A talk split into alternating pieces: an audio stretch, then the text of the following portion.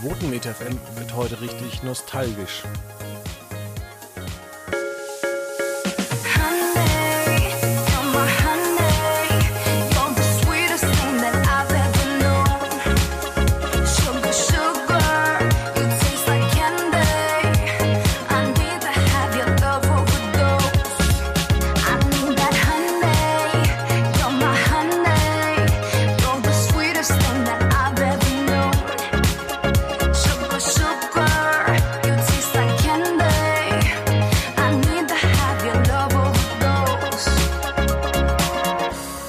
Ja, willkommen im neuen Jahr. Frohes Neues. Äh, schön, dass ihr da seid hier am Wochenende des 3., 4., 5. Januars 2020. Wir schreiben Ausgabe 542. Mit mir hier ist Niklas Spitz.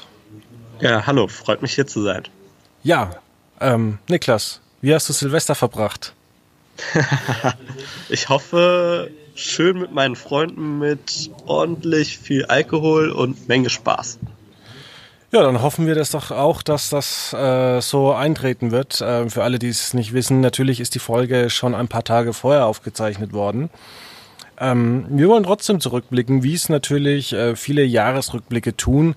Ähm, gerade bei den TV-Sendern ähm, ist es gang und gäbe schon eigentlich ähm, Anfang Dezember auf das Jahr zurückzublicken.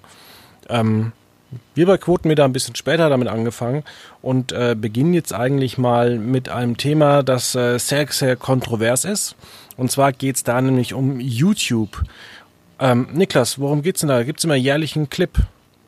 Genau, also genauso wie es im TV gang und gäbe ist, äh, kann YouTube sich natürlich nicht nehmen lassen und veröffentlicht auch jedes Jahr einen äh, Rückblick. Das nennt sich YouTube Rewind.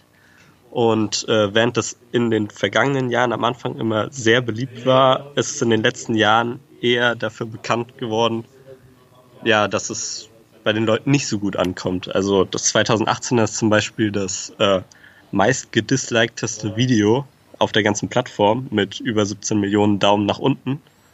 Und ja, da muss sich ja dringend was ändern. Und das hat YouTube dieses Jahr auch versucht, aber es hat auch nicht geklappt erstmal schön, dass man überhaupt in Zeiten von TikTok, ähm, dass es noch Plattformen gibt, wo man sich frei äußern kann, wo man natürlich auch äh, mit so einem riesigen Verhältnis äh, auch zeigen kann, dass die Arbeit von YouTube äh, ja den, den Usern einfach nicht gefällt. Schön, dass ähm, YouTube dann was Neues probiert, aber es hat dann auch nicht funktioniert. Äh, was war denn das diesjährige Konzept oder das, das 2019er Konzept? Ja, also da greife ich erstmal nochmal auf 2018 zurück. Eigentlich ist YouTube ja bekannt für die Kreativität der vielen äh, Creator. Und da hat man eben versucht, ganz viele Leute reinzubringen, aber hat nicht so wirklich abgebildet, was so die Themen waren. Hat dafür einen riesen Shitstorm kassiert. Und dieses Jahr haben sie sich gedacht, wir gehen mal auf Nummer sicher und anstatt was eigenes zu produzieren, äh, nehmen wir einfach nur Hitlisten, was hat den Leuten am meisten gefallen, weil das scheint ja das gewesen zu sein, was die Leute mögen. Und naja, das kam eben doch nicht so gut an weil man beim YouTube Rewind schon erwartet, dass die Plattform sich Gedanken macht und äh, das Jahr aufzeigt und nicht nur bloß irgendeine Hitliste erstellt, die jeder x-beliebige auch machen könnte. Du googelst einfach du, oder du schaust auf der Plattform, welche Videos haben die meisten Likes bekommen und so weiter und machst dein eigenes Video. Das könnte jeder. Und im Endeffekt hat YouTube genau das gemacht und das finden halt viele enttäuschend und zu unkreativ. Ja, also ich fand die letzten Rewinds fand ich jetzt alle nicht schlecht, aber ich fand sie auch nicht überragend für das, was ich sonst auf YouTube geboten bekomme. Vielleicht ist es auch der, der falsche Versuch, überhaupt hinzugehen und ähm, ja, einen Zusammenschnitt eines Jahres von einer Plattform wie YouTube zu schaffen, die jährlich, oh nee, nee, eigentlich, ich glaube stündlich mehrere tausend Stunden Material bekommt, hochwertiges Material. Kann man denn da überhaupt irgendwas ähm, in ein paar Minuten zusammenfassen oder gibt es da Genres, die man da zusammenfassen kann oder muss man einfach mal sagen, dieses ganze Projekt sollte man einfach begraben, weil es so keinen Sinn macht?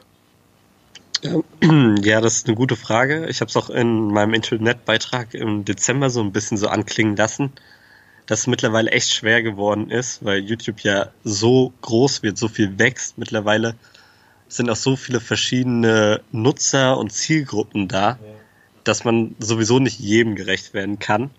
Und sicher ist es auch so, die Dislikes, die mittlerweile kommen auf dieses Video, sind nicht nur ein Ausdruck davon, was in dem Video falsch läuft, sondern dass die Leute allgemein vielleicht mit YouTube unzufrieden sind. Dass sie halt immer kommerzieller werden und nicht mehr so die Kreativdenkenden fördern, wie es früher mal der Fall war. Und ich glaube, gerade da scheitern sie. Also mein Vorschlag wäre einfach, lass doch einfach mal die Top Creator, die beliebtesten Leute, lass die doch einfach nur mal machen, sich zusammensetzen und ein cooles Video machen. Also ich glaube kaum, dass es schlechter ankommen würde wie die derzeitigen Rewinds, die wir haben. Das hört sich interessant an. Das kann man ja teilweise noch unterteilen in verschiedene Länder, Genres äh, oder Sprachen. Mm, ja, aber ich glaube, dass kein so großes Video tatsächlich, ähm, ja, also kein fünfminütiges Video kann die Welt von YouTube, glaube ich, abbilden. Also es sind ja schon zehn Minuten, aber natürlich kann es nicht. Man kann auch überlegen, ob man vielleicht für verschiedene Genres oder Regionen solche Videos machen sollte. Trotzdem finde ich es schön, dass es immer noch so ein übergreifendes Video gibt, weil es dann irgendwie doch alle verbindet.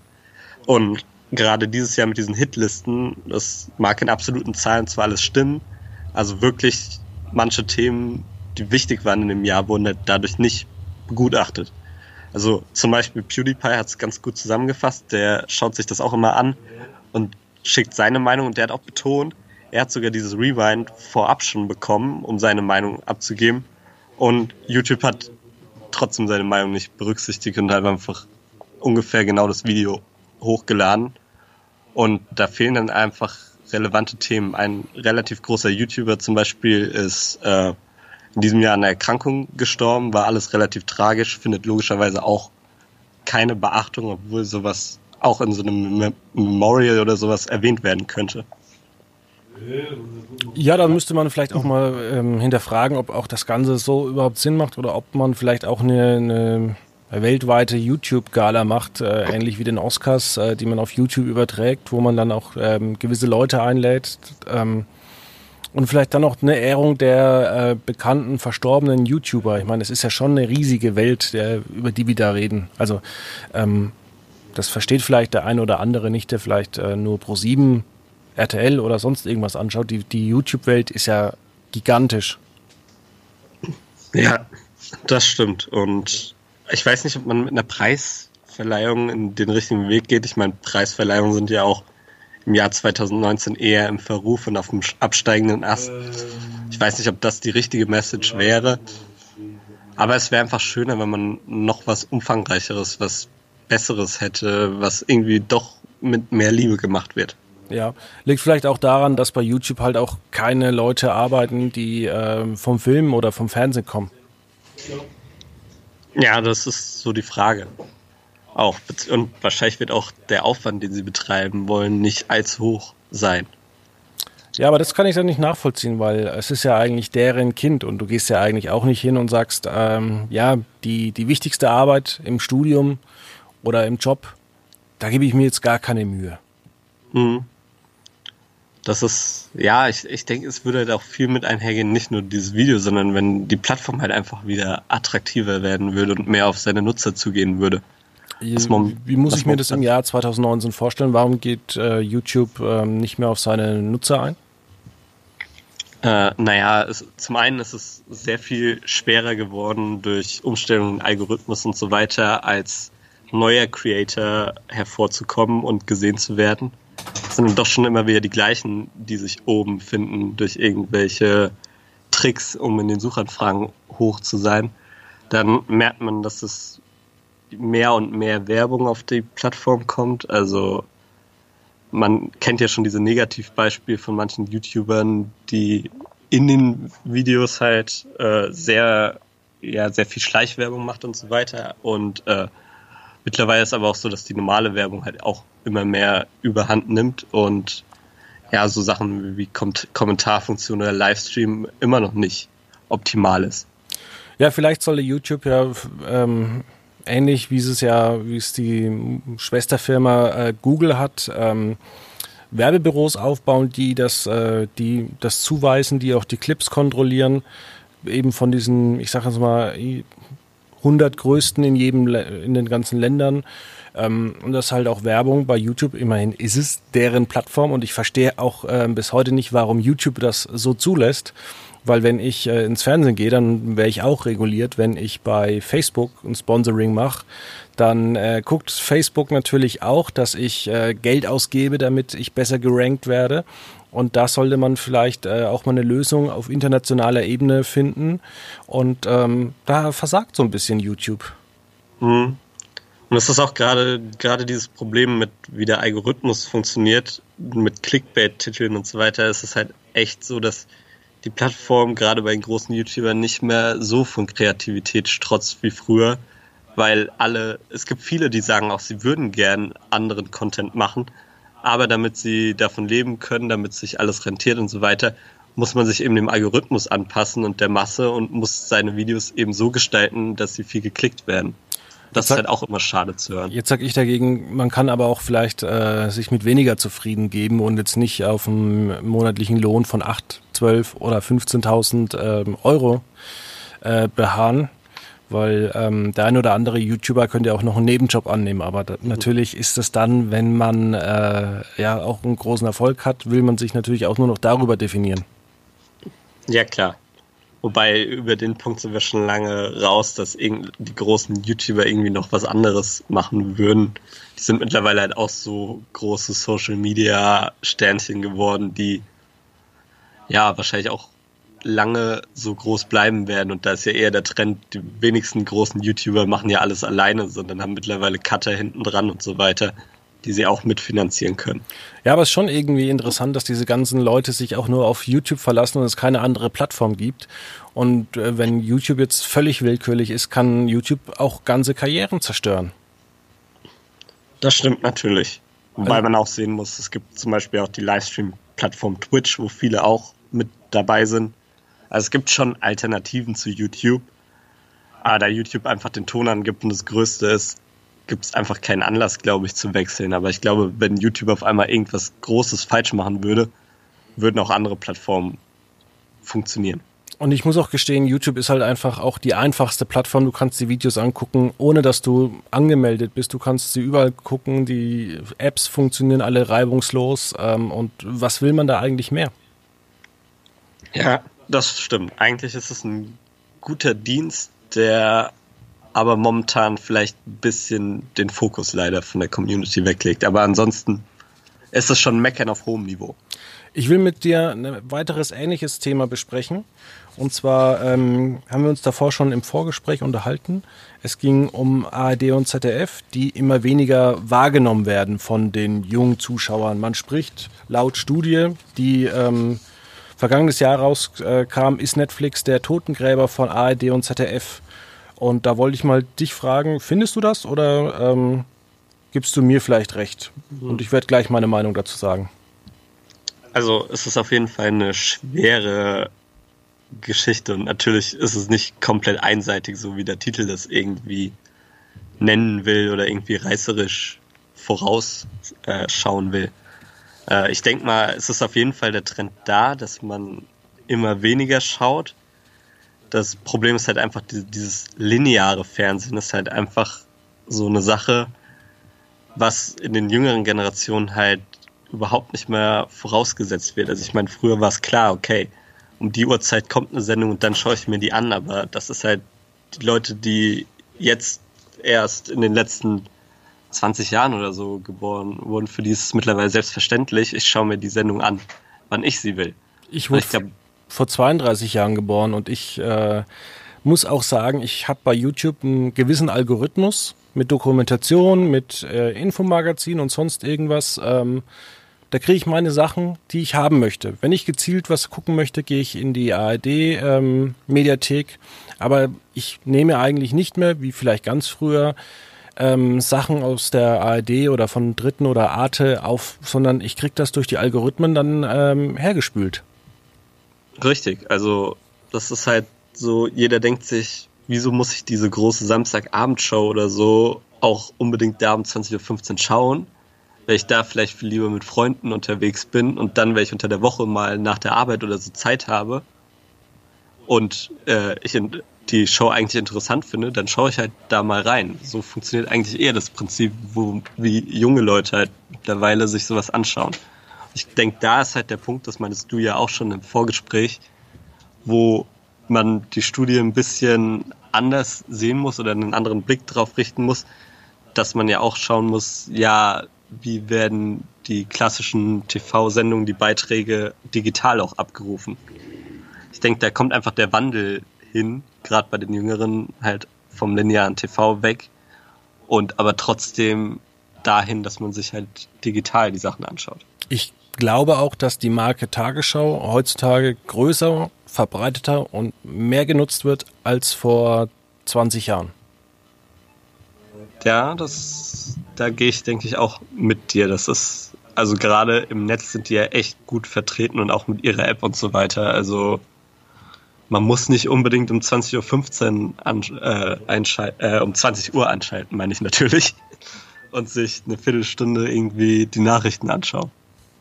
Ja, ähm, was natürlich auch der Fall ist, ähm, ARD und ZDF sind auch sehr gut bei Netflix, äh, Amazon Prime etc. vertreten und viele Leute, die immer sagen, ja, ich gucke das eigentlich alles nicht mehr, ich will keine GEZ bezahlen, erwischt man dann doch bei ähm, YouTube, bei Netflix oder bei anderen Diensten ähm, auch einige Funkproduktionen ähm, gehören inzwischen zu den öffentlichen, also äh, YouTube. Alle Funkproduktionen gehören dazu. Einige Natürlich, ja. Richtig, also da, das sehe ich auch immer so. Viele sind der Meinung aus meiner Generation auch, dass sie eigentlich gar nichts mehr damit am Hut haben, außer es läuft mal irgendwie groß Fußball im Fernsehen, dann sind immer noch alle mit dabei, das ist ja klar. Aber ich finde gerade durch Funk zum Beispiel, ist es echt ein gutes Angebot, wo ich auch immer selbst gerne reinschaue und ich glaube, das ist vielen gar nicht so bewusst. Ja, und wir hatten ja auch durch das YouTube-Video ähm, ähm, kurz gesagt, was ja eigentlich vom ZDF inzwischen bezahlt wird, ich weiß jetzt nicht, ob die dort, ich habe jetzt keinen Faktencheck gemacht habe, ähm, kurz gesagt, kam ja eigentlich die ganze Zeit nur auf Englisch, um größeres Publikum zu bedienen und dann ist das ZDF eingesprungen und bezahlt die eben jetzt auch für die deutschen Videos. Genau. Ähm, Finde ich super, ist eine Reihe, die wahnsinnig viele Menschen angucken, total erfolgreich und äh, auch eine Art von Wissensvermittlung ist, wo man sich dann immer fragt, warum läuft eigentlich sowas nicht mal im Fernsehen? Also warum kann man nicht so unterhaltsames Fernsehen machen? Ja, das ist, fragt man sich echt. Also da sind halt einfach so festgefahrene Strukturen, die man eben auf so Plattformen wie YouTube zum Glück noch nicht hat. Es kommt jetzt so in Ansätzen auch bei den größeren, aber es ist kein Vergleich. Also die Kreativität, die du auf YouTube findest, ist einfach unbeschreiblich und das siehst du halt auch in diesen ganzen Funkformaten. Klar gibt es da auch viel Mist, aber unter dem Mist findet auch jeder so sein eigenes persönliches Sternchen, da bin ich mir sicher.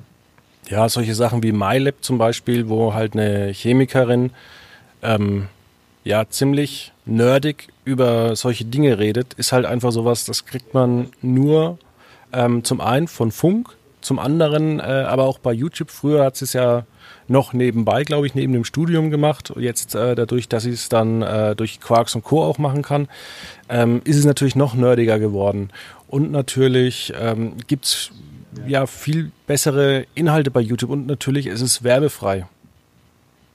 Ja, das ist alles ein Riesenvorteil. Und wenn man, man muss ja, man muss ja nicht nur auf die öffentlich-rechtlichen schauen, auch die Privatsender, wenn ich mir gerade zum Beispiel ganz viele Joko- und Klaas-Formate anschaue, die funktionieren im linearen TV immer noch ziemlich gut. Und wenn du dir anschaust, wie die ganzen Beiträge auf YouTube geschaut werden, also ich persönlich zum Beispiel schaue auch die seltensten, also selten die Joko und Klaas Shows live, sondern pick mir dann auch immer das raus, was ich sehen will aus den Shows, zum Beispiel beim Duell um die Welt. Eben nicht die Studiospiele, sondern die Beiträge in den verschiedenen Ländern und so weiter. Und die werden ja auch millionenfach geklickt. Ja, ich glaube nicht nur das. Ähm, dass man hingeht und sagt, man, man pickt sich da jetzt was raus, sondern ähm, es ist manchmal so, dann wartet man auf eine Sendung im Fernsehen oder man wartet auf einen Kumpel, der vorbeikommt und sagt sich dann, hey, ich habe jetzt noch mal Bock, irgendwie Joko und Klaas anzugucken, wo sie gegeneinander irgendwie Flagge erobern mit ähm, Paintball, mit, äh, also Paintball mit richtigen Betäubungsgewehren. Genau, mit, äh, mit Betäubungsgewehren ähm, spielen. Dann gehe ich nicht in die Join-App, guck, wo ist äh, die Folge, guck durch, spul durch, sondern dann gehe ich auf YouTube und schaue mir genau das an. Genau. Ich denke, da liegt der Vorteil und da liegt auch das, wo man sehen muss, dass man nicht einfach nur die absoluten linearen Zahlen sich anschauen muss, sondern dass eben Fernsehen mittlerweile viel digitaler geworden ist. Natürlich kann, haben sie da auch einige Jahre vieles verpennt, was sie aber momentan, finde ich, ganz gut wieder aufholen oder zumindest versuchen aufzuholen. Ja, Late Night Berlin ist ja 2019 erfolgreicher gelaufen als äh, die letzten Jahre zuvor, ähm, was allerdings auch daran lag, dass sie mehr Inhalte und aufwendiger auch ins Netz transportiert haben. Ja, ich meine, die Show wurde ja teilweise online mehr abgerufen, war mehr gefragt als im linearen TV. Das, genau. Dass wir da mittlerweile angekommen sind, ist echt ein interessanter Punkt, wo man gespannt sein kann, auf wie viele Formate das vielleicht 2020 dann noch zutreffen wird. Ja, es ist ja auch das äh, Neo-Magazin ähnlich. Ähm, so, es ist ja ein Format, was schon immer eigentlich digital äh, sehr stark von Böhmermann und der Bild- und Tonfabrik äh, verbreitet worden ist. Ähm, ist jetzt auch zu Ende gegangen. Ähm, war eigentlich immer so ein Vorreiter und diese tausenden Clips, die sie produziert haben, kann man sich immer noch nebenbei angucken und ähm, klar, was es da weniger gibt, sind die ähm, Gästegespräche, aber komischerweise auch, wenn wir uns so amerikanische Talkshows anschauen, wie Jimmy Kimmel oder äh, die Tonight Show, es sind immer auch diese kleinen Ausschnitte, die wir da eigentlich nur kennen und die wir abfeiern und keiner ähm, zelebriert, zelebriert eigentlich die komplette Folge der letzten Tonight Show. Ja, also klar, die Neo-Magazin-Clips ist genauso wie Late Night Berlin, das läuft auch. Und wenn Jan Böhmermann dann mit einer neuen Show zurückkehrt 2020, wird es bestimmt ähnlich so laufen. Wahrscheinlich dann mit dem ZDF-Magazin Royal Spezial. so in etwa, genau. Ähm, wir wollten noch über den Jahresrückblick ähm, reden, was die Menschen so am meisten gegoogelt haben. Und ähm, da bin ich zum Beispiel überrascht, weil ich vieles gar nicht mehr ähm, auf dem Schirm hatte. Ähm, zum Beispiel dachte ich, dass das Verschwinden von Rebecca Reusch und das Abbrennen von Notre Dame eigentlich schon 2018 passiert ist. ja, das tatsächlich war anscheinend so, wenn man drauf schaut. Ähm, die tragischen Ereignisse waren eher so am Anfang des Jahres. Aber das war mir auch nicht bewusst, oder mir war eigentlich auch nicht so bewusst, wie viel denn doch diese ganze Tragik mit reinspielt, also dass die Leute da halt dann doch mehr suchen. Also ich meine, Rebecca Reusch ist der gefragteste Suchbegriff gewesen, hat in den Trends so weit nach oben geschossen, weil es halt ja echt traurig ist, dass so eine Schülerin aus Berlin einfach verschwindet und man nichts davon hört und immer noch nicht bekannt ist, wo sie ist, was mit ihr passiert ist und so weiter. Und ja, mit Notre Dame genauso tragisch. Und erst auf Platz 3 kommt mit der Handball-WM mal ein positives Ereignis. Ja, und das muss danach, man sagen.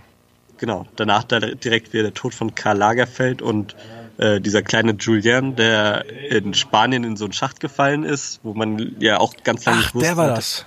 Genau, da wusste man ja ganz lange nicht, hat er überlebt oder so. Dann gab es eine richtig aufwendige Tunnelbohrung und was weiß ich was. Und am Ende konnte er ja auch nur noch tot geborgen werden. Ja, ist aber auch immer krass, dass die Menschen sich gerade für sowas immer interessieren. Ja, aber sieht man ja auch in, den, in der Tagesschau und so weiter. Also die tragischen Themen sind ja die, die dominieren, die, die irgendwie dann doch die Leute bewegen. Ja, bei den Persönlichkeiten ähm, folgt auf Platz 1 Greta Thunberg, die ja auch vom Time Magazine, was ähm, inzwischen fast äh, 100 Jahre die Person des Jahres kürt, ähm, ist jetzt in einer Reihe mit, ich glaube, ähm, Angela Merkel, mit ähm, was Stalin auch? Es war, glaube ich, auch Stalin. Es war irgendein Diktator äh, zur Persönlichkeit des Jahres gewählt worden. Ähm, Greta Thunberg, ähm, für mich irgendwie die Person auch natürlich des Jahres schlechthin. Ja, ich denke, da gibt's auch gar keinen Zweifel dran. Also kaum jemand war so gefragt in den Medien aus. Also es ist krass, was die mit ihrer Bewegung alles erreicht hat. Und ich denke, ohne Frage zu Recht, da sieht man ja auch an den Suchtrends.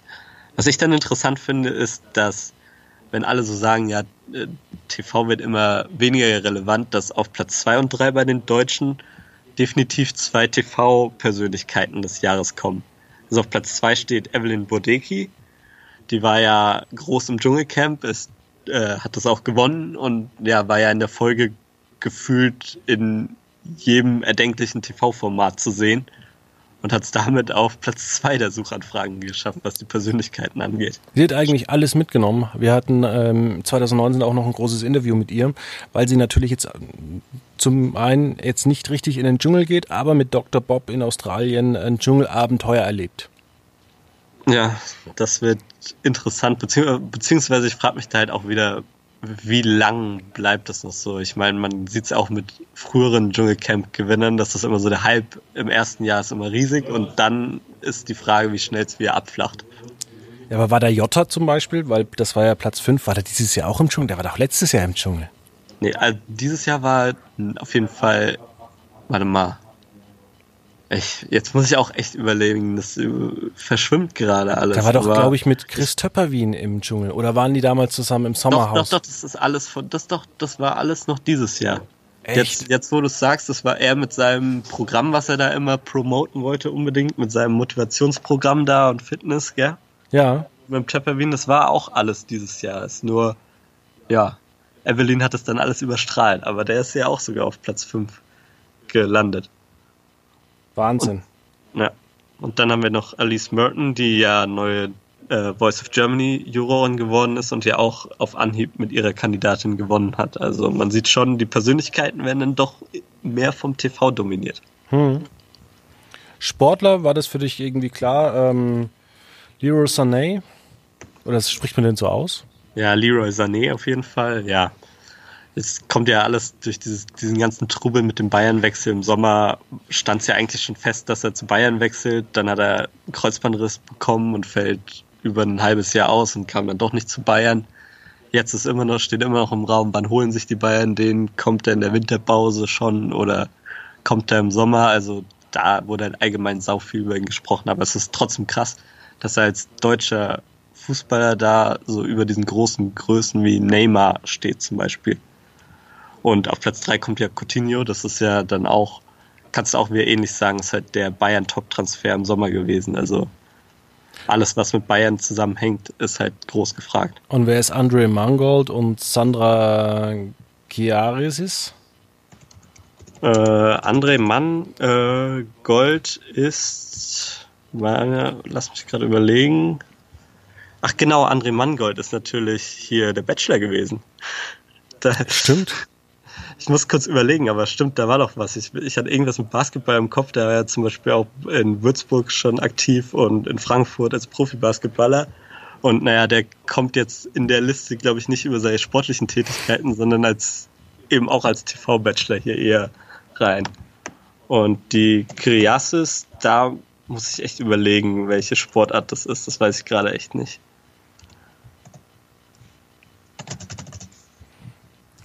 Ähm, was ich interessant finde, ähm, auch die, die Wo-Fragen ähm, bei, bei ähm, Google.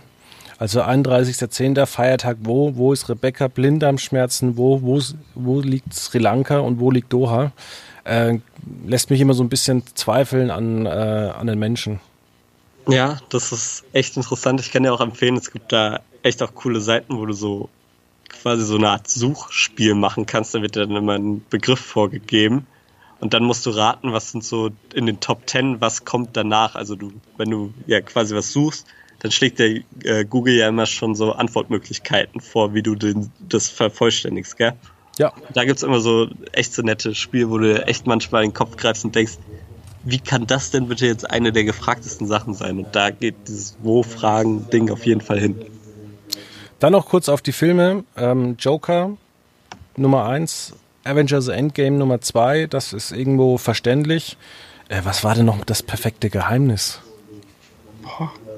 Keine Ahnung, aber ich, ich würde gerne noch mal bei dem Avengers Endgame stehen bleiben. Also mich überrascht es echt schon, dass der Joker geschafft hat, Avengers Endgame zu toppen. Also immerhin ist das ja eigentlich das große Ereignis im Kino dieses Jahres gewesen. Erfolgreichster Film mit Umsatz und so weiter, alles. Und das Joker, klar, Joker ist ein cooler Film gewesen mit Joaquin Phoenix. Aber ich hätte nicht gedacht, dass Joker das toppt. Ja, gute Frage. Also vielleicht, weil äh, Joker auch weniger ähm, so von den Startzeiten auch äh, wahrgenommen äh, worden ist, weil der Film war ja anfangs jetzt nicht so ein großer Erfolg und Avengers, naja, ganz ehrlich, bist du in der Großstadt, dann kannst du eigentlich in jedes Kino reingehen, wann du willst. Du kannst immer einen Avengers angucken. Mhm. Ja, äh, ich habe gerade nochmal schnell geschaut. Das perfekte Geheimnis ist halt auf jeden Fall, da kommt quasi jetzt der deutsche Film wieder hoch. Ja, jetzt weiß Elias ich Barek, Florian David Fitz, Jella Hase, Caroline Herfurth, also die ganzen Leute, die man auch von so Hits wie Fuck You Goethe kennt, sind alle wieder zusammen. Also klar, dass das in Deutschland ein großer Hit wird. Stimmt. Naja, gibt es noch irgendwas Interessantes zu erzählen? Von denen. Also ich finde es noch interessant, dass äh, mit dem Artikel 13 hier ist bei den politischen Schlagzeilen auf Platz 2 und bei den Was-Fragen ist was Artikel ist Artikel 13 das gefragteste gewesen. Was halt auch wieder zeigt, wie sehr die ganze Netzgemeinde, wie groß dieser Aufschrei war, auch im Frühjahr, als es darum geht, ob das durchgesetzt wird oder nicht in der EU. Ich muss wie immer sagen, ich finde Artikel 13 gut, denn ich bin Urheber und ähm, ich werde schlussendlich dann irgendwann mal dafür bezahlt dafür, dass ich Urheber bin. Und wenn jemand meine Sachen kopiert, dann muss er an mich was abdrücken. Ja, das ist halt so da, das bestreitet ja auch keiner. Es geht ja eher mehr darum, die Umsetzung, die kritisiert wird. Und naja, mal sehen, wie sich das alles noch entwickelt. Bisher greift das ja alles noch nicht. Das können wir ja dann Ende 2020 besprechen. Genau. Gut, dann äh, entlassen wir euch jetzt in ein schönes Wochenende. Genießt äh, noch den 5., ab dem 7. geht's ja wieder los. Der Stress holt uns alle wieder ein. Die ruhige Zeit ist vorbei. In, dem, in diesem Sinne, ja, noch ein schönes Wochenende und bis dann. Ja, von mir auch. Ade, hat Spaß gemacht.